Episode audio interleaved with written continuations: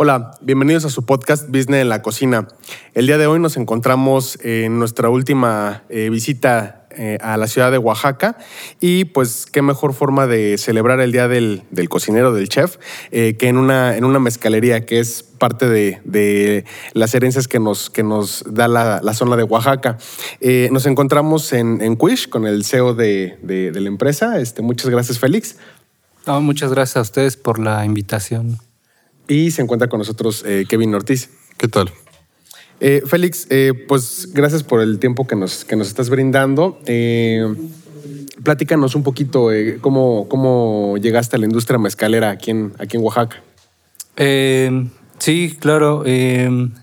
yo provengo de una familia de productores, expendedores y comercializadores de mezcal de Matatlán.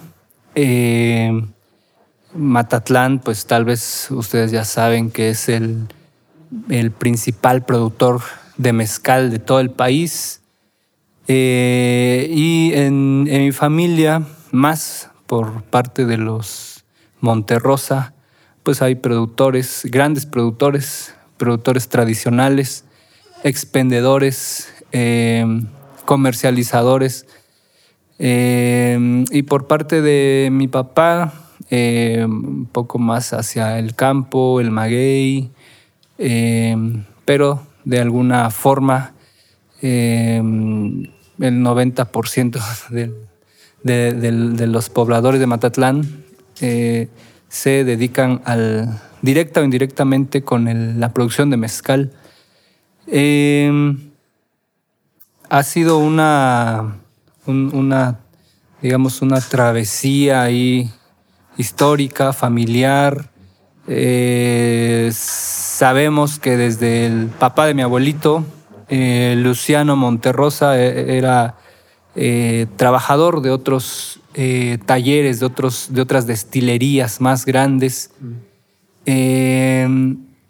pero ya es mi abuelito Pedro Monterrosa, quien también fue trabajador de otras destilerías eh, ya es él quien eh, pone su propio palenque, compra sus trastes, sus alambiques de cobre y empieza a producir mezcal, eh, lo empieza a, empieza a buscar mercado, ya no solo de, forma local o en las comunidades aledañas a Matatlán, sino incluso saliendo del estado.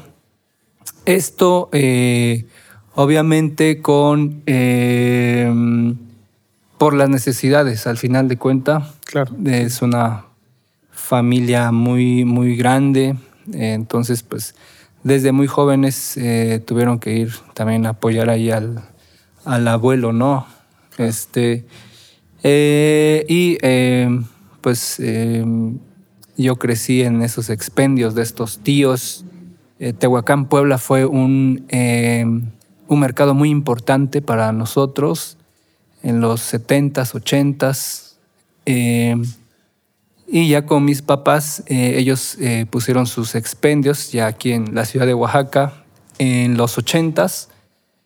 del 84 al 96, este, mis papás tuvieron dos expendios que se llamaron La Fuente, pero también ahí es cuando entra una crisis del mezcal debido a la adulteración, que eso se, habla muy poco porque, mm, digamos, esta nueva ola mezcalera se habla más, pero de inicios del 2000 para acá. Entonces, eh, ya hubo antes una, eh, una crisis, digamos, un desprestigio del, mezcal desde finales de los 80 por esta adulteración. Eh, al haber más mezcal, barato, eh, de mala calidad, hay menor trabajo para el maguillero, para el, el, señor que, que, vende leña, toda una cadena. Claro. Y al haber más, eh, al haber más maguey, eh, baja su precio y una crisis en el campo. Mm. Eso provocó migración en, a la adulteración te refieres, bueno, es que hace unos días, la semana pasada, alguien nos comentaba que eh, que muchas veces lo que hacían era rebajar el, mezcal con... Eh, aguardiente. Con aguardiente, bueno, con Así es, sí. alcohol de caña. Y, este, y pues sí, que al final te terminaban vendiendo un mezcal de muy mala calidad, obviamente a un precio barato, pero pues que sí es de muy mala calidad. Exactamente, eso fue lo que pasó. Por eso cuando yo lo, no sé ustedes, pero yo lo he oído mucho que este, dicen, este, más en las ciudades, ¿no? Este, yo con mezcal este, la dejo en paz porque la última este, borrachera que tuve fue terrible, fui a una fiesta, fui a una comparsa, etc. Me dieron mezcal y al otro día tuve una cruda de tres días. Este, y pues lo que ellos conocieron fue ese mezcal adulterado, ese mezcal chafa, que no, es, no son los mezcales tradicionales. Entonces, eh, desde los noventas, eh, los, los, productores ya estaban perfectamente conscientes de esa diferenciación del mezcal tradicional al mezcal, eh, ni siquiera industrial, más al mezcal comercial barato, ¿no? Adulterado. Y eh, esa, digamos, esa corriente que, o ese movimiento se llamó, bueno, se llama porque todavía existe, pero ya no con, con ese dinamismo eh, la Unión de Palenqueros. Mm. Esa es la primera asociación que hasta donde yo sé, la verdad, no digo, llevo toda mi vida en esto y no, no conozco otra asociación que marque perfectamente la diferencia y que reivindique el proceso artesanal del mezcal. Mm. Em, Por eso hablan mucho de reconciliación, ¿no? De, de reivindicación. ¿no? De reivindicación.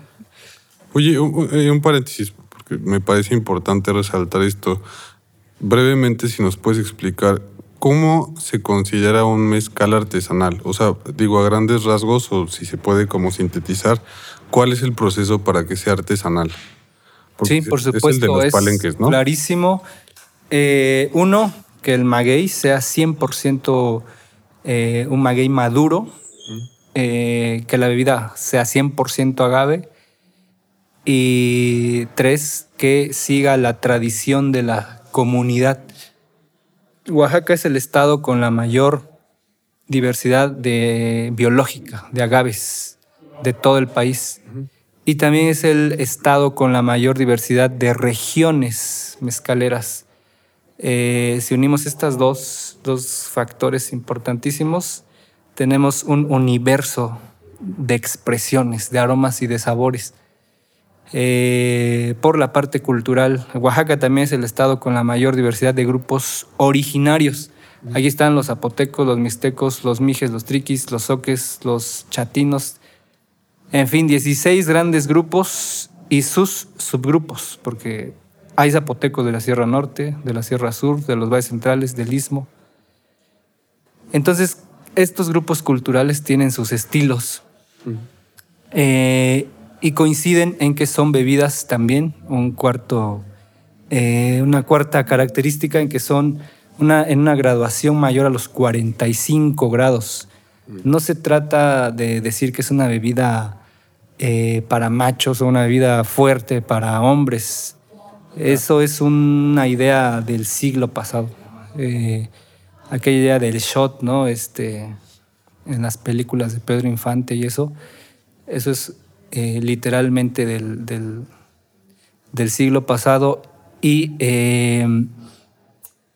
digamos que esas serían unas a grandes rasgos, ¿no? Este, siguiendo la, eh, las, las recetas, las costumbres de cada comunidad, pero se comparten eso, la, una grabación arriba de 45, maguey maduro, 100% agave, y los lotes no rebasan más allá de los...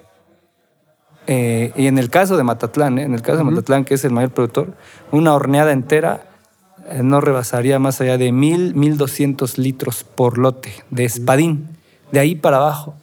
Ahí este, un Karwinski, este, o un, un Karwinski tal vez de unos 500, 600 litros, eh, de ahí un agave marmorata, potatorum, unos 300 litros.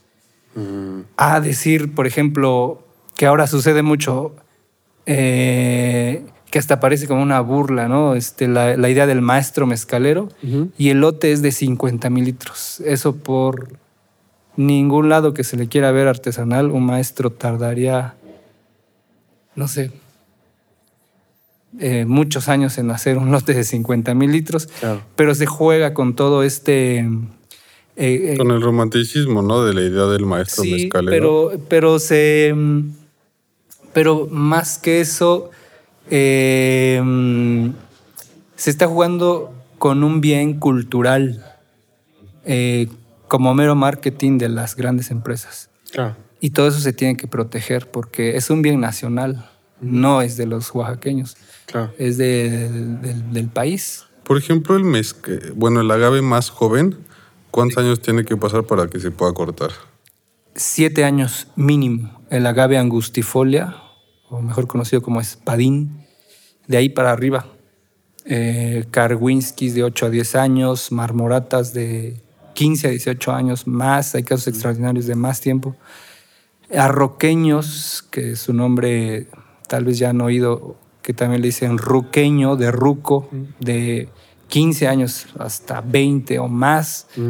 Eh, eso es importantísimo lo que preguntas, porque eh, en esta nueva moda, que, que mucha gente lo ve como una moda, no como un reconocimiento de nuestra identidad como mexicanos, Claro. sino como un business, pues, como un licor de moda. Eh, y, y aquí a, a la mezcalería nos han llegado propuestas de que les interesaría eh, que les maquiláramos eh, lotes grandes, por ejemplo, de, de Madre Quiche, por ejemplo, ¿no? Y me dicen, pues queremos tantas cajas eh, mensualmente. Eh, les digo, pues es que no, la planta no va a ese ritmo. Si lo que tú me pides eh, va más con los cereales, ¿por qué no mejor haces un whisky que puedes tener, a los tres meses puedes tener hectáreas de maíz, trigo, cebada, centeno, eh, vodka, no sé. Ahorita están de moda, por ejemplo, los whiskies artesanales, eh, las ginebras.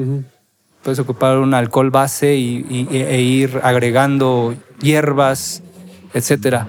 Eh, no sé, eh, rones, hay rones artesanales ahorita que tienen un mayor rendimiento y que a los nueve meses, doce meses tú ya tienes una gran cosecha de caña. Claro. Esta planta tarda eh, 10, 15 o 20 veces más el tiempo de estas otras este, materias primas. Claro. Entonces, eh, es lo que yo les recomiendo. Esta es una bebida de apreciación Claro. y una de las bebidas, digo, por no ser, este, para no decir que la bebida más compleja del mundo. Eso es importantísimo eh, eh, poner sobre la mesa, ¿no? Y, decirlo claro, porque ya se empieza otra vez las industrias, las grandes eh, empresas. eh, a ver si quieren le podemos poner ahí este en silencio, por favor. Eh, a echarse de patadas con el whisky, con el ron, con el vodka. Y desde la materia prima no hay, no hay cómo, pues. Sí, no hay Claro. punto de Sí, no, no, no es recurso. Exacto. Oye, ¿y nos podrías platicar igual brevemente cuál es el proceso del palenque? O sea, sí, el proceso de producción. Eh, hay que entender que esto es un proceso en el contexto del campesino, Claro. eh, de la familia campesina, que generalmente eh, esta familia pues tiene eh, sus animales, sus vacas, sus chivos, sus toros, animales de granja, eh, siembran maíz, frijol, calabaza, chile eh, y trabajos del diario, del campo.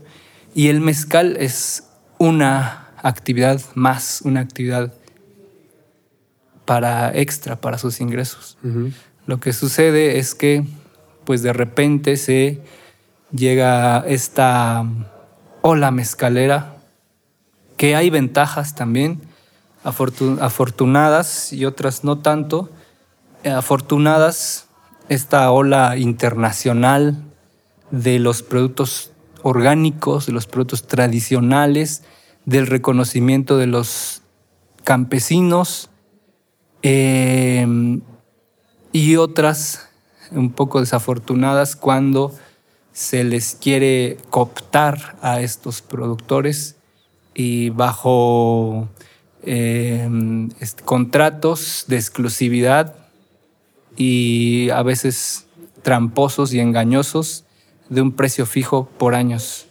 Eso tiene que ser eh, visualizado de aquellas empresas que se dicen eh, que por puro marketing se dicen sustentables y que apoyan las comunidades y que en realidad no es así. Eh, pero bueno, el mezcal se desarrolla en este contexto campesino y más allá de la idea del, género, del maestro maestra, que así fue como empezamos ¿no? a reconocer, en realidad es un trabajo de comunidad siempre.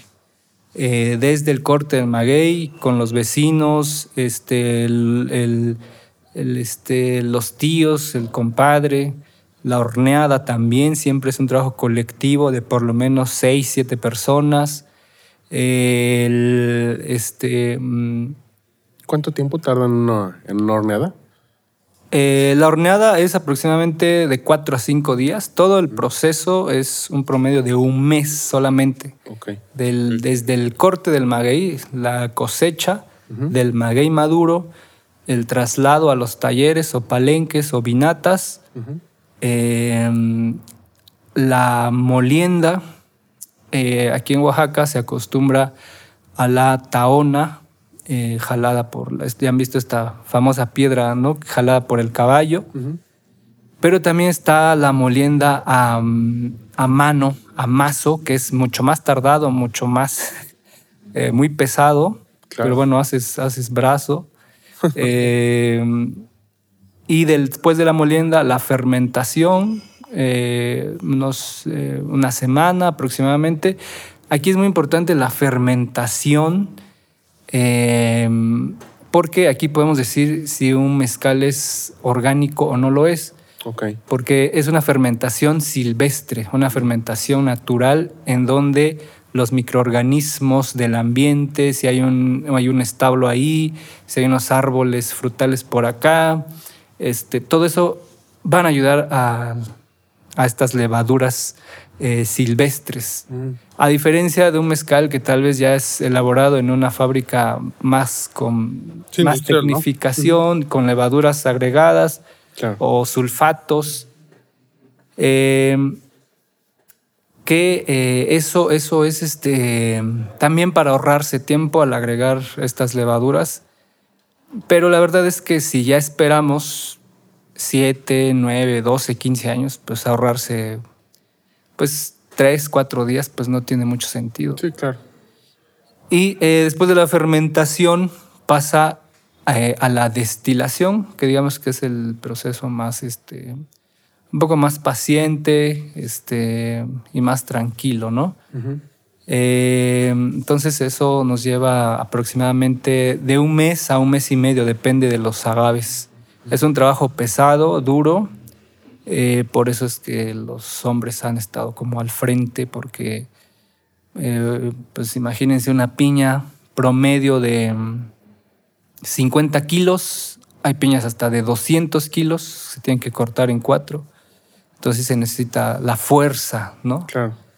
Eh, y hay casos, por ejemplo, en nuestra asociación, donde está la maestra Berta Vázquez, otros maestros, maestras invitadas como Reina Sánchez, en donde ellas, eh, por distintas circunstancias, tuvieron que quedarse al frente de la destilería.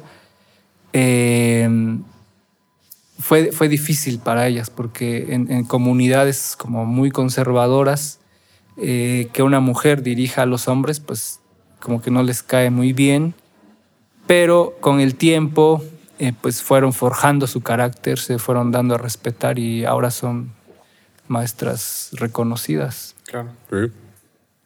¿Cuánto, ¿Cuántos litros salen más o menos por piña? ¿O cuántas pillas se necesitan, por ejemplo? Depende del tipo de agave. En el caso del espadín, unas, unos 8, 9 kilos. En el caso de los cuiches, tobasiches, madre cuiches, unos 22, eh, 25 eh, kilos. Y en el caso de los marmoratas, hasta 30 kilos por litro. Hay otras variedades más raras, como el jabalí, coyote, eh, que con los 35 kilos o un poco más. Eh, pero se van compensando con em, em, las notas que nos ofrece esos aromas y sabores extraordinarios que nos ofrece la, la planta. Claro. Oye, por ejemplo, los ensambles, ¿se hace el ensamble en el proceso de, horneado y de fermentación o se hace después de destilado? ¿Cómo funciona ahí? Es todo, desde el corte del maguey. Y fíjense aquí un dato bien, bien interesante, eh, histórico, que eh, originalmente el mezcal era era solamente mezcal, un ensamble de todo.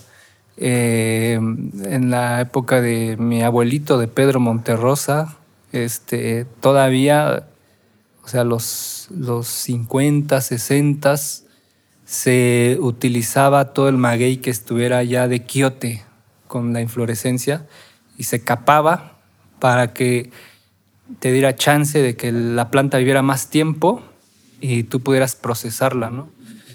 Eh, entonces solamente era mezcal, nada más, era un ensamble de todo. La, categorización por especies, eso es de inicios del 2000. Es muy reciente. eso es muy reciente. Eh, bueno, anteriormente estaba el famoso Tobalá, ¿no? Que era el, el, siempre ha gozado de buena fama entre los agaves silvestres, pero generalmente era mezcal. Em, incluso en, en los expendios de, mis tíos, cuando se llegaba a hacer algún ensamble de, de algunos raros arroqueños, este, eh, con, con, tepextates, cosas así, eh, expenderlos era difícil y solamente le llamaban el especial, ¿no? Mm no le decían maguey, este mezcal de agave silvestre, solamente el especial, para diferenciarlo del tobalá. y, y, así se fue introduciendo, eh, bueno, con el tiempo, ya con en la, fue como de distintas áreas. Una, una gran aportación fue la academia, los académicos, este, la Conavio también, en el 2006 em, sacó la Conavio el mapa de distribución de agaves en México, que fue así. Personalmente para mí fue revelador. Em, otros promotores culturales, como en la Ciudad de México, como Cornelio Pérez, eh, Sergio Inorrigarro, em, eh, restauranteros también, y desde la parte de los productores, eh, las asociaciones, ¿no? La Unión de Palenqueros. Mm. Entonces fue como de distintas partes. Eh, a nivel internacional, eh, les digo, la, la, ola de los productos orgánicos, a lo que, para llegar ahora, a lo que conocemos, el, digamos, como diría, mejor dicho, este Domingo García, un académico, el renacimiento del mezcal. Em, entonces, em, a lo que, volviendo al punto del, del ensamble, es que eh, se utilizaban o se utilizan magueyes que ya estén maduros y se hace desde el horno todo. Se muelen junto, se fermentan junto mm. y se destilan juntos. Eh, eso de los ensambles en frío, la verdad es que eh, eh, a mí me ha pasado de forma accidental y casi nunca, o, más bien. nunca da un resultado afortunado, digamos, ¿no? Eh, tiene que ser todo el proceso. Claro. Sí, sí, al final del día es como, pues es una cocción, cocinar, ¿no? sí, es, Ajá, sí, es una sí. cocción. Totalmente. Sí, lleva un ahumado y todo. Oye, y, y, bueno, eh, ¿cómo deciden hacer este? Es una asociación, ¿no?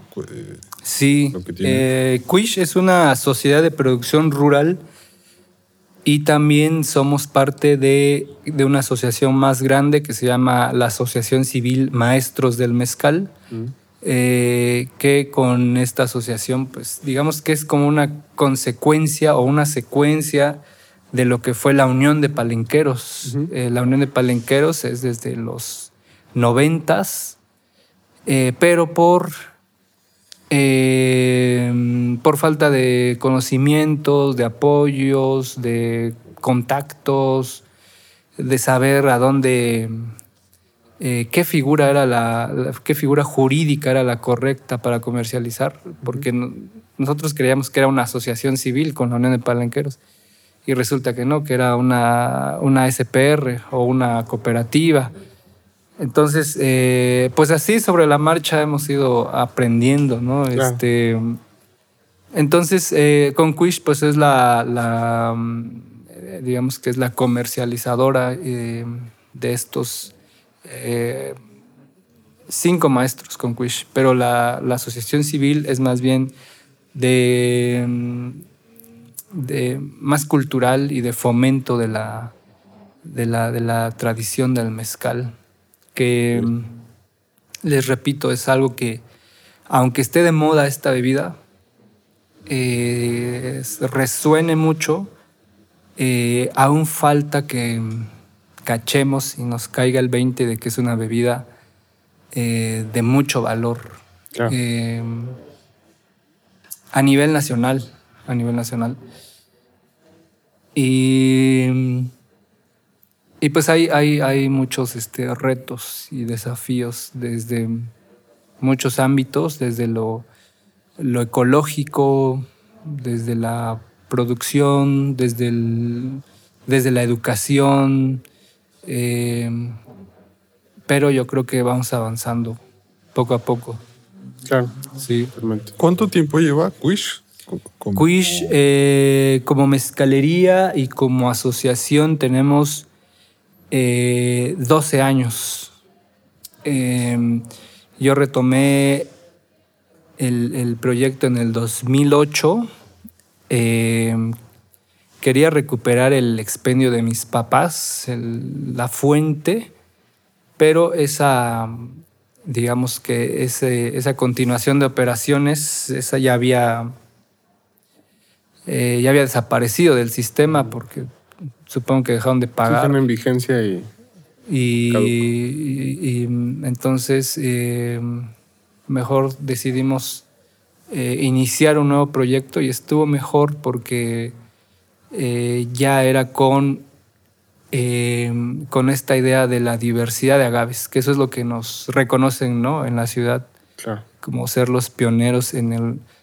En, en- por ahí tenemos un cartelito, ahorita les muestro un cartelito de eh, donde vienen los dos distintos tipos de agaves, que eso fue muy innovador en el 2008. Eh, y ya no solo los mezcales de, de Matatlán, sino de Miahuatlán, Nejutla, Sola. Eh, eso por una parte, eh, y por otra parte, ya un, un- unos, un par de años después, la, el reconocimiento a la figura del maestro, que eso es una influencia totalmente de Cornelio Pérez hacia nosotros, ¿no? Un- el, el fundador de la logia de Mezcólatras. Y eso este, hoy es muy eh, totalmente mm, asimilado, totalmente ya del dominio público. Eh, cuando pides un mezcal, pues preguntas, ya es a chaleco que preguntas la región y el maestro. Pero hace 12 años, y es bien poquito tiempo, la verdad, Sí. eso no existía. Eso en el mismo Matatlán pues era tomado como a chiste, pues. Entonces se han avanzado en muchas cosas eh, y les digo, hay, hay, hay otros este, retos, eh, eh, pero siempre la organización con los productores es, es importante. Ahorita las transnacionales ya están en Oaxaca.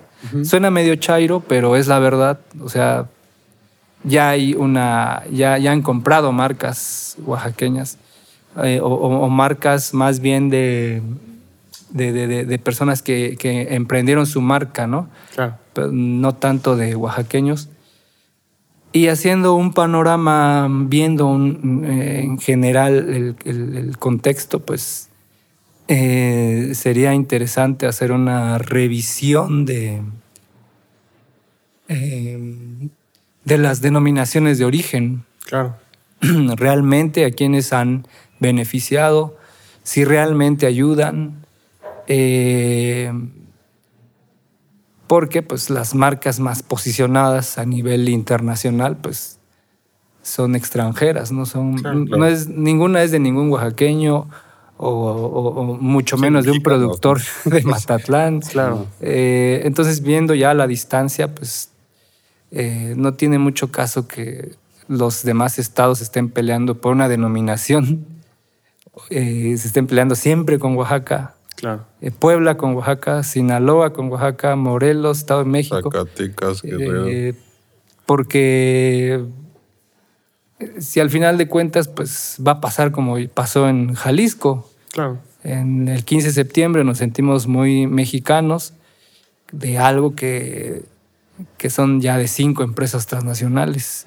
Entonces, esa es una de las cosas que también queremos preservar, ¿no? Claro. Eh, los mezcales eh, legítimos. Eh, y hay otras, este, otros desafíos, los, este, la reforestación, la recuperación de, de agaves endémicos, em, la reforestación con árboles. Para la producción de mezcal se, ocupa mucha leña, mm. el tratamiento de los eh, residuos, las vinazas, eh, que aunque sea un... Eh, la fibra que sacan de las cocciones es la que vuelven a ocupar para volver a taparlo, ¿verdad? sí, eh, se utiliza una parte para el horno, tapar el maguey y encima ya este, los em, eh, sepultarlo, ¿no? Es un horno cónico de tierra. Y también es, eh, en el caso de la fibra, fíjense que no hay problema. Este, ese es un, un muy buen abono para el mismo maguey, para, otros, para otras cosechas. Eh, en el caso de la vinaza, ahí es cuando lo que necesitamos es neutralizar, porque hasta eso la vinaza la utilizamos para regar el mismo maguey. El detalle está en que cuando se empieza a producir más, son muchos más litros de vinazas. De lo que ocupa. De lo que, ajá, y cuando ya es mucho o en un proceso más grande o ya semi-industrial, digamos, em, pues son más litros de, que, ya pueden erosionar la tierra. Mm, o sea, hay un cierto nivel, pues.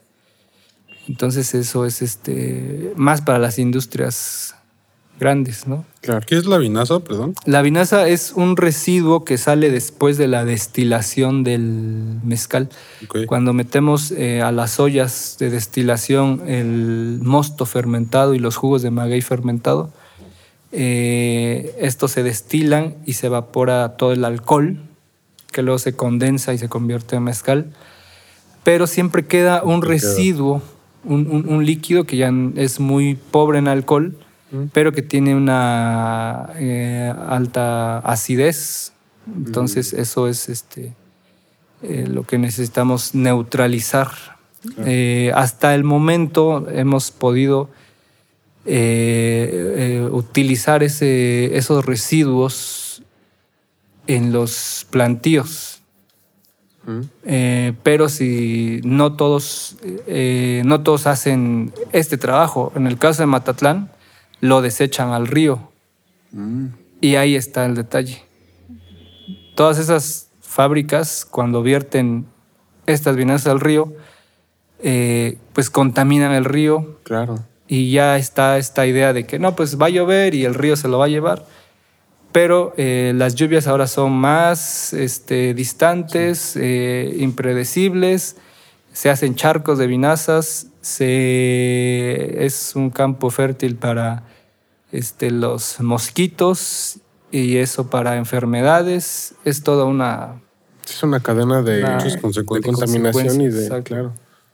En, en ese sentido es a- al que me refiero.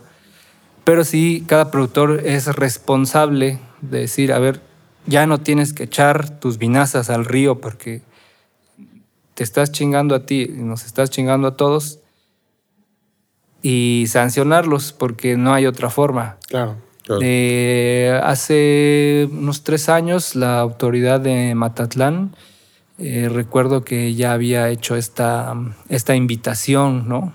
Pero bueno, se fue dejando y eh, es importante eh, que cada productor sea responsable de, de sus residuos Sí, claro. y no, pas y, y- y no eh, hacer lo mismo que, que, sucedió en Jalisco, que se, ahí se, un, pueblito entero eh, eh, pues, eh, se echó a perder sus mantos acuíferos por los millones de litros que llegaron al subsuelo. Entonces ese es un, reto que, que existe en Oaxaca. Y así, ¿no? Hay, hay todavía otros eh, desafíos por el lado del, eh, de la defensa de este bien cultural. Que no se vea como un- una bebida, un licor este, de moda, sino que es una bebida de apreciación. Apreciarlo por lo que...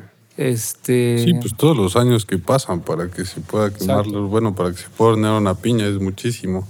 Claro. ¿Y el Oye, trabajo de cuántas personas? Bueno, aparte. sí. Oye, entrando a materia ya de consumo, por ejemplo, como una persona o como yo, quien sea, puede darse cuenta de que se trata de un buen mezcal, o sea, de que es un mezcal de calidad. Este, no sé, ahí me imagino Nada que más. debe tener ciertas características que a lo mejor nos, nos pueden este, dar como señales, ¿no? De que, Sí, digo, a lo mejor me imagino que desde la botella hasta ya el momento de que, de que vas a, a probar. Sí, claro, si este si en el caso de la ciudad, por ejemplo, en el- de la Ciudad de México, en el que pues no en la tienda no puedes probarlo, pues en el etiquetado es importante la graduación alcohólica. eh, si es de 45 grados para arriba es lo mejor, es lo más idóneo. Si ven un mezcal que dice mezcal y tiene 36 o 38, eh, ya mejor no síganse a otro. Este, definitivamente no se los recomiendo porque es un cuerpo más acuoso, en el que ya es, es, un, es una vida ya más bien este, muy pobre ¿no? y muy acuosa. Eh, les diría ahí que también la, la trazabilidad, pero ese es un poco eh, engañoso porque les, les, les decía que eh, toda esta trazabilidad que se les había agregado las botellas ahora ya se ha copiado ¿no? de la industria. Entonces ya dice ahí maestro, fulanito de tal, región tal, elaborado artesanalmente con taona y fermentación en, en tinas de madera y todo. Eh, pero ya no es un maestro, o sea, ya es una fábrica en donde ya no son tres tinas, sino ya son 20 o no más, ¿no? 50 tinas más grandes.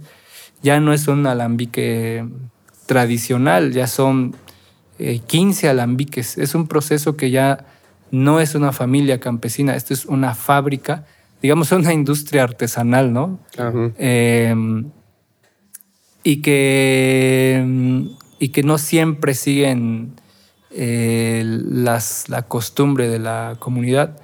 Eh, puede ser o no ser que sea un maguey maduro.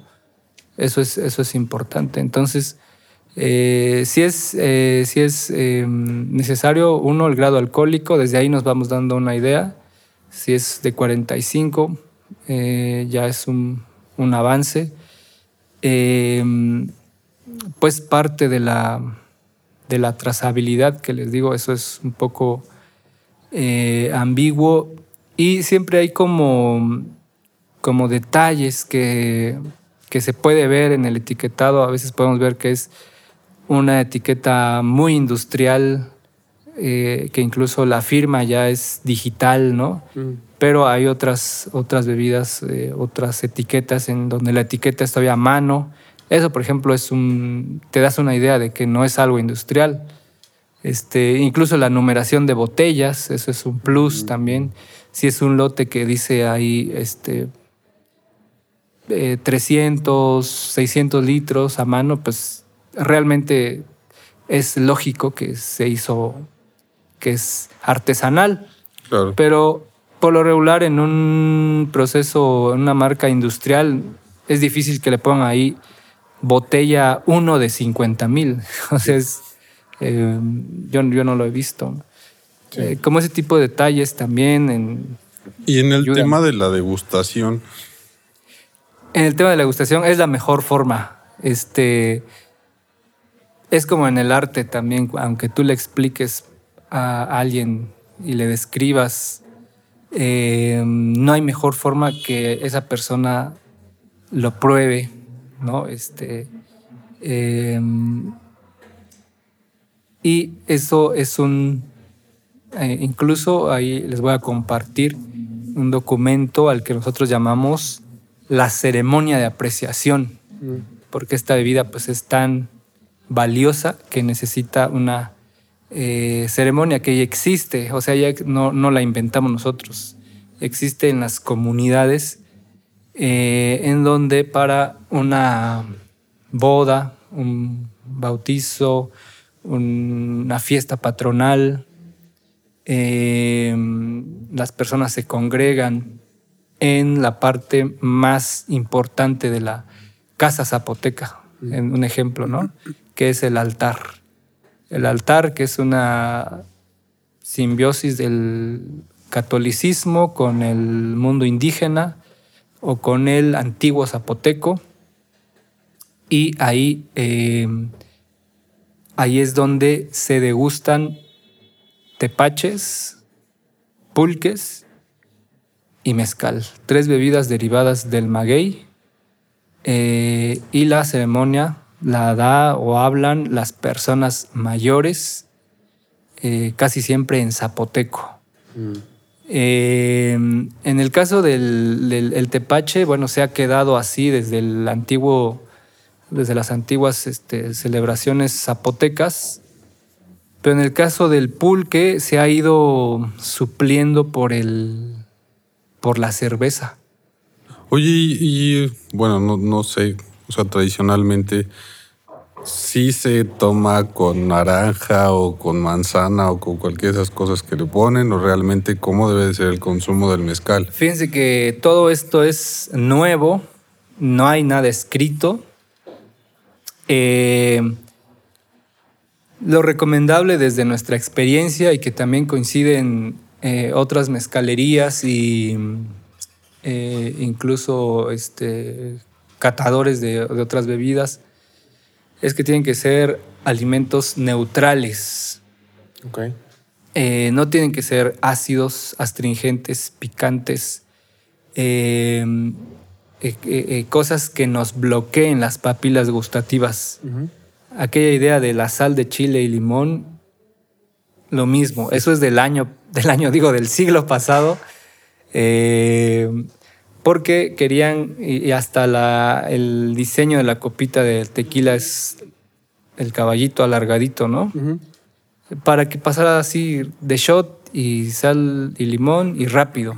Lo que querían era eh, en el menor tiempo posible tener la sensación en la boca, que pasara rápido.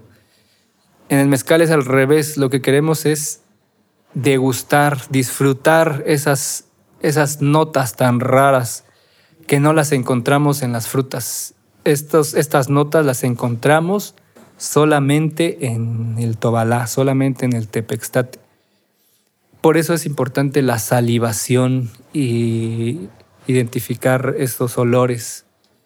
Eh, y lo mejor eh, no es la naranja y eso es una moda muy este, de la Ciudad de México. Lo mejor es que sean este, cosas neutrales. Aquí damos este, desde cacahuates al comal, este, tapitas con, con pedacito de quesillo ahumado y, y este, higos dulces. Mm este, tapitas o con queso gouda y un pedacito de manzana y mm. un pedacito de romero, cosas neutrales. Pues. Jícama podría ser jícama, exacto, también eh, ya viene la jícama, este, aderezado con un poquito tal vez de este, que le dicen esta especie, ahí aderezado con algo que no, que no nos bloquee, ¿no? Porque es, es muy, muy, este, es, es muy obvio que si agregamos la sal de gusanito, por ejemplo, pues no, en un tema serio, pues no, no vamos a apreciar la bebida. Claro. Eh, entonces, con cosas neutrales, en el caso ya de la práctica, de la festividad, de la, en las comunidades, eh, es antes para, dicen, para abrir boca, eh, antes del mole, de la cegueza, del plato fuerte y después. Eh, antes o después, o ambos, ¿no? Pero no durante, porque he visto mucho que dicen degustación, cena, maridaje con mezcales. Y vamos a. Y veo ahí aguachiles y cosas así, este, o picantes. Y la verdad es que no puedes comer eso y pasarte el, con mezcal. O sea, no es agradable. Eso se hace con, con, el vino, con bebidas fermentadas, con cerveza, con champán, en, el que tú eh, estás comiendo y masticando y te pasas el alimento con el vino, pero en el mezcal no funciona así, a menos que seas un, un borrachote, pues, pero eso la verdad es que no es muy común. Sí, claro. Entonces es antes o después del plato fuerte y, y si se puede botanear algo, cosas neutrales, ¿no? Mm. Este, pero no tanto un, platote y que lo pases con mezcal. Claro.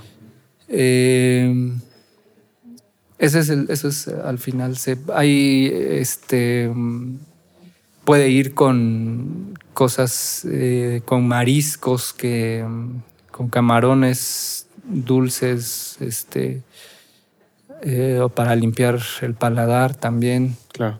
Em, sí, cosas, cosas como esas, ¿no? Oye, ¿y ustedes aquí en Quish tienen alguna, algún tipo de experiencia como para probar sí, claro. mezcales? Tenemos, si quieren ahorita podemos hacer la, la, la, la degustación. Este, y les muestro podemos hacer, traer? Para sí, sí, sí, claro. Eh, acabamos de tener la oportunidad de, poder hacer una eh, pequeña degustación de, los mezcales que tienen, que tienen aquí en Quish. Este, muchas gracias, Félix. Si quieren eh, ver el video, les dejamos el link en los, en los comentarios para que puedan ir a, ver el, pequeño segmento de cómo hicimos la, cata y lo que nos comentó sobre, sobre los recipientes en los que, en los que se puede degustar el, el mezcal. Este, muchas gracias por, por este no, compartirnoslo. Con mucho eh, gusto. Nos compartió también este, la ceremonia de la que estábamos platicando eh, para, para, degustar el, el, mezcal. Y eh, bueno, nos trajo este, dos, dos variedades de, de mezcal que, que, tiene aquí, aquí en, este, en Quish. ¿Nos puedes platicar un poquito de las variedades? Sí, fíjense que en nuestra historia desde hace ya 12 años que iniciamos este proyecto eh, con la idea que les comentaba de los mezcales 100% agave y por eh, varietal, ¿no? Con esta diferenciación de especies. Y siempre habían sido mezcales puros, digamos. Eh, pero hasta el año pasado nosotros decidimos lanzar una edición muy especial, que es la primera y es la, única que hemos hecho, destilado con frutos y flores. Eh, porque para nosotros el Día de Muertos es una festividad, bueno, es más bien la celebración más importante como oaxaqueños y no sé si como mexicanos, pero sí como oaxaqueños. Y en todas las zonas mezcaleras el Día de Muertos es así eh, solemne, alegre, eh, muy especial. Y por eso es que decidimos destilar eh, literalmente todos los elementos que hay en el altar. Frutas como eh, tejocotes, mandarinas, lima, manzanas criollas, plátano macho, este, chocolate, guayabas, nísperos, eh, y incluso hasta echamos el cempasúchil a las ollas de destilación. Esta, este, este experimento lo empezamos hace ya cuatro años, pero había sido de forma interna, lo habíamos tomado ahí con los maestros, con el equipo de Quish, pero lo, eh, lo, sacamos por primera vez el año pasado. Es un mezcal certificado por si se preguntaban en el caso del metanol que podía soltar la flor o, las hierbas. Entonces eso ya lo tenemos eh, perfectamente eh, regulado. Eh, y ha sido una edición que afortunadamente ha tenido una extraordinaria este, aceptación y estoy seguro que ya va a ser un mezcal tradicional que empezarán a replicar en otros proyectos. Y el arte de la etiqueta también me gustó mucho, es como muy... Sí. Me recuerda mucho a esos manteles de, de que tenía mi abuelita ahí en su cocina de, frutas como medias vintage, no sé, ahí. Sí. Eh, y pues si quieren, ahorita lo, lo, probamos a ver qué les parece. Muchas gracias. Eh, y es la única, el único mezcal que hemos destilado con ¿no? Eh, Son flores y frutos. ¿Agaves? Ese es un ensamble de. Eh, no, ese es solo Madre Quish. Ok. Eh. El del año pasado fue Espadín, Madre Quish y Biquish. Pero en este caso es solo Madre Quish destilado con frutos y flores de la ofrenda de muertos. Es que según yo, Karwinski también es un tipo de agave, ¿no? Madre Quish es el nombre coloquial, eso ah, lo, lo, debemos de especificar por la NOM eh, y el nombre científico, Karwinski. Así es. Okay. Ese es el nombre científico. Y fue un este es un destilado muy interesante. Eh, sí, hay amigos y amigas nos han dicho que es como si hubiéramos atrapado el, el, espíritu del, del, altar, ¿no? que era un poco la, idea de esos aromas y esos, eh, esos olores que se van muy, muy rápido y solamente son en esas fechas. Eh, claro. Entonces es lo que quisimos capturar. O sea, la idea de esto me imagino que es un homenaje al Día de Muertos por lo que decía. Totalmente, sí. La edición se llama Fieles Difuntos. Eh, y pensamos ya hacerlo cada, como edición especial en octubre, ¿no? Qué padre. Y tiene todos los elementos que nos habías comentado, la etiqueta artesanal, viene la firma de los, de los maestros, la fecha en la que se... Así es, el lote. El lote, cuando las etiquetas evidentemente que, que pide el, gobierno y un poco de la descripción del producto en la parte de atrás, ¿no? Así es, sí. Muy bien. ¿Cuánto ah. cuesta una botella de estas? Esa está en 1200. Ok. 1200. Ok, muy bien. Más o menos en promedio, bueno, es que vendes muchísimos mezcales, pero depende más bien el agave, es como el promedio del precio que puedan llegar a tener. Sí, sí influye. Eh, en el caso del espadín, que es un maguey de cultivo, es menor el precio a los semicultivados, los karwinskis, a los silvestres que son los más caros y menos rendidores. Pero fíjense que mm, el, precio no, depende tanto de nosotros. Eh, la autoridad fiscal, al solamente ver que es una bebida de alta graduación alcohólica, le graba el impuesto como a cualquier otra bebida, este, como un whisky o como un ron.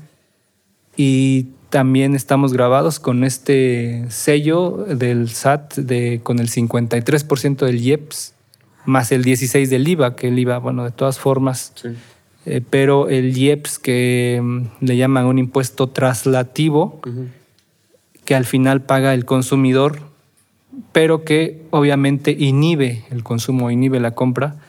Eh, hemos ahí luchado, eh, hemos ido a la Cámara de Diputados estatal, federal, para ver de qué forma puede, pueden apoyar a los mezcaleros, porque este es un trabajo artesanal del que dependen muchas familias eh, y es un, es un bien cultural, pero bueno, eh, hasta el momento es solamente una bebida alcohólica.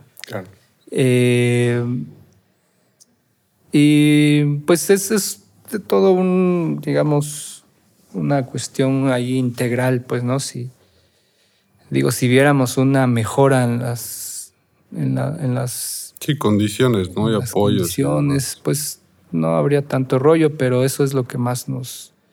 En los impuestos es lo que sí, es muchísimo. nos pega. Oye, una pregunta. Eh, o sea, hablando ya en tema a lo mejor eh, un poquito más de regulaciones en cuanto a gobierno, eh, ustedes para tener la marca de mezcal y poder comercializarla, pues digamos ya a nivel nacional, ya que no, no es solo local porque cuentan con sus sellos, ¿Cómo funciona? ¿Hay que pagar una especie de licencia o...? Sí, del, nombre, por supuesto, como cualquier otro producto, debe de estar registrado ante el INPI. Sí, la marca. Y como cualquier otro producto también debe regirse por una norma. En este caso es la NOM 070. Eh, en cuanto a este, la graduación alcohólica, el etiquetado, la, este, los procesos de eh, digamos, sanitarios, de envasado, de producción. Eh, todo eso tiene eh, reglas muy específicas. y darse de alta, por supuesto, ante el Consejo Regulador del Mezcal, que eso es bueno, una cuota anual que han sido estas eh, esta última administración ha sido un poco más sensible con la idea del productor, porque antes era más em, muy rígida, ¿no? Muy, este, muy estricta y, que todo, casi todo tenía que ser como tecnificado y sin entender como la situación de una bebida artesanal. Eh, eso es un, yo creo, lo considero un avance, la sensibilidad de las autoridades en este caso. Em, y son esos dos hologramas, el del Consejo Regulador y el de la Autoridad Fiscal. ¿Y estos ustedes eh, compran el bueno compran tiras de sellos para ustedes Así es, por cada lote, eh, si ves ahí tiene un código QR y ahí puedes ver que es ese mezcal, o sea, esa edición. Y ahí puedes ver esa parte de la trazabilidad. Eh, y cada, cada lote, en este caso que fueron 350 botellas, son 350 hologramas mm. para ese lote. Y así para, mm. para este también, para el Velato, para el Madrequish, etc. Cada, cada lote tiene su, su lote de hologramas. Claro, ok. okay. Oye, eh, yo tengo mm, dos preguntas. La primera, eh, como, como representantes o como, o como eh, empresarios en el tema de, de gastronomía, de qué manera podemos apoyar a, a los, a los productores de, de- de mezcal para que pues justo se pueda preservar lo que comentábamos en, en- en la entrevista, ¿no? Eh, eh, comprando productos de calidad, que es, puede ser un poco más tardado. Nosotros no estamos en cadenas. Eh, puede ser más difícil que les tengamos que enviar los mezcales al restaurante de Los Cabos o de Cancún. eh, y eso puede llevarse eh, cuatro días o más, este, o, en la Ciudad de México. Eh, pero el, el- el producto es diferente, ¿no? Eh, entonces, si consumiendo los, los mezcales tradicionales es, ya es de mucha ayuda. En el caso de los restaurantes, por este son más, este, más cuidadosos con sus productos, un poco más este, cautelosos que en los bares, ¿no? En, en los bares nos han ahí este, rellenado las botellas. Sí, bueno. Este, entonces nuestro nicho naturalmente se ha ido hacia los restaurantes que se fijan más en la calidad de los eh, destilados y eh, un trabajo que hemos hecho por años también es la capacitación a los equipos Eh, y la restaurantería ha sido un factor importantísimo también para el reconocimiento de, de, de esta bebida, ¿no? Entonces, eh, yo no tendría que pedirles más, la verdad, porque eh, nos han apoyado muchísimo, Claro. muchísimo. Y, y ese es el nicho natural, el- los restaurantes donde se, eh, se preocupa más por la calidad Claro. de, de las cosas y más en esta tendencia de los productos eh, que incluso ya cada restaurante tiene su, su, su huerta, ¿no? Este, eh, todo eso va abonando también a, a, a- a estos productos eh, artesanales. Claro.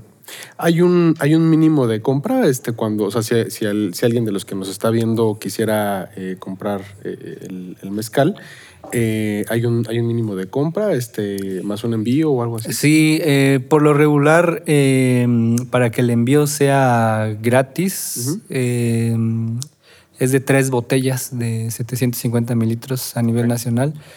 Eh, pero puede ser, hemos enviado hasta de un regalo de una botella en su cajita y ahí sí les agregamos el envío, la verdad, porque Claro. Digo, pero al sí, final, esto sí. no nos Sí, sale sí, a nosotros. claro. Eh, pero O sea, puede ser el mínimo costo de la tres botella más el envío, el ¿no? A partir de tres botellas el flete es gratis. Ok, perfecto. Oye, y en cuestión de capacitación, ¿se dan capacitaciones, o sea, puede ser virtual o algo así? Para... Sí, el año pasado fueron obviamente virtuales, eh, pero no hay, no hay mejor que así en, En persona. este, en, en persona. eh, y ya, ya, ya empezamos a retomar. Este, ya, ya tiene ya unos meses que empezamos a, a dar capacitaciones este, a los a los meseros, a los este, cocineros, bueno, a, todo- a todos los equipos.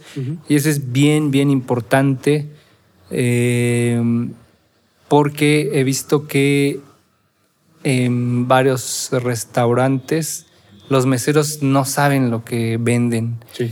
Y si el mesero no sabe lo que vende, no lo ha probado, pues muy difícilmente lo va a recomendar. Sí, puedo recomendar. Entonces eso es, Totalmente. eso es fundamental, este, eh, que ellos lo prueben también. Claro. Sí, es importantísimo. Perfecto. Muy bien. Pues, ¿tienes otra pregunta? Este, no, bueno, sí, pero, sí, pero- pues ya no me quiero extender tanto. Este, o sea, básicamente creo que quedó muy claro todo. La verdad es que, pues muchas felicidades. Está muy rico y la verdad es Está que muy bueno. quisimos venir justo con ustedes porque el proyecto creo que está muy padre. Que pues que estén ayudando a su comunidad. Al final creo que eso es lo que deberíamos de estar haciendo todos, apoyándonos. Sí, efectivamente. Sí, ahí, ahí les voy a invitar a la inauguración del, de la remodelación de la destilería del- de, de mi compañero Francisco, que fue con el primero con el que empezamos hace 12 años, eh, por si tienen chance en Muchas gracias. diciembre. Muchas gracias. Ah, perfecto. Ahí les, les avisamos. Sí, perfecto. con Muy mucho bien. gusto. Bueno, pues muchísimas bien, gracias. sí, claro ¿Dónde te pueden, dónde te pueden este, contactar en redes sociales? ¿Dónde te pueden venir a visitar en Oaxaca? Eh, en redes sociales estamos en Facebook, en Instagram, como Mezcal Squish. y aquí en Oaxaca estamos en eh, la calle de Díaz Ordaz, 712. Eh, no estamos en el, digamos, estamos en una zona ya cerca al periférico. Eh, pero pues aquí es, eh, digamos que nosotros estamos antes de la, de la moda, ¿no? Eh, y aquí, bueno, viene desde los, el señor que a diario viene por su, su copa y se va a la chamba, hasta turistas extranjeros, nacionales. Es un lugar muy diverso, no es un espacio solamente para el turista extranjero que, Claro. que eso se ha visto mucho. Esta sigue siendo una bebida eh, del pueblo Claro, eh, y así nos vamos a mantener, ¿no? claro. Eh, y tenemos un, eh, hace poco abrimos un, un espacio, un- ahí nos asociamos con un amigo para abrir un pequeño expendio en Macedonia Alcalá, también algo, ahí es más por botella. Ok. Eh, pero aquí pues tenemos bastante espacio para acomodarnos y degustar más, Perfecto. más tranquilamente. ¿Qué días tienen servicio? De eh, lunes a sábado, de 12 del día a 10 de la noche. Ah, perfecto. Ok. Ok, muy bien. Súper bien. Bueno, pues andan por aquí por Oaxaca, eh, vengan a, a visitar eh, la mezcalería Quish. La verdad es que está muy rico el mezcal y aparte está muy llamativo el, el- el concepto. Les quedó, les quedó muy bonito el, el diseño del lugar. Una pregunta, ¿venden los cuadros? Sí, ese es otro, algo que nos, eh, que nos caracteriza como espacio, eh, que es un lugar también para la expresión artística, para la música. Ya retomamos la agenda este, cultural, por ahora solo viernes y sábados. Eh, y la expo actual es de Salvador Irizar, la, que, la siguiente expo es de César Villegas, y son artistas oaxaqueños. Ya han oído tal vez el dicho de que en Oaxaca levantas una piedra y encuentras un pintor. Entonces, este, Oaxaca es tierra fértil para el talento y Claro. eh, aquí en Quish tenemos ese espacio. Eh, y sí, eso, eso también nos ha caracterizado, ¿no? Yo soy pintor, no les, no les comenté. Lo de mezcalero, pues es por herencia, pero yo estudié artes plásticas y la música también, como han visto, me, Me encanta. es un arte ahí que siempre he dejado pendiente, pero quiero ya darle, Retomar. darle, darle su tiempo. Qué padre. Súper bien. Muy bien. Bueno, pues eh, vengan, vengan a este a Quish. si están aquí en, en Oaxaca, si no, pues síganlos en redes sociales. Está increíble todo lo que están haciendo. Eh, si tienen alguna pregunta o algo que quieran saber adicional, déjenoslo en los comentarios. Y eh, nos estamos viendo en el siguiente episodio.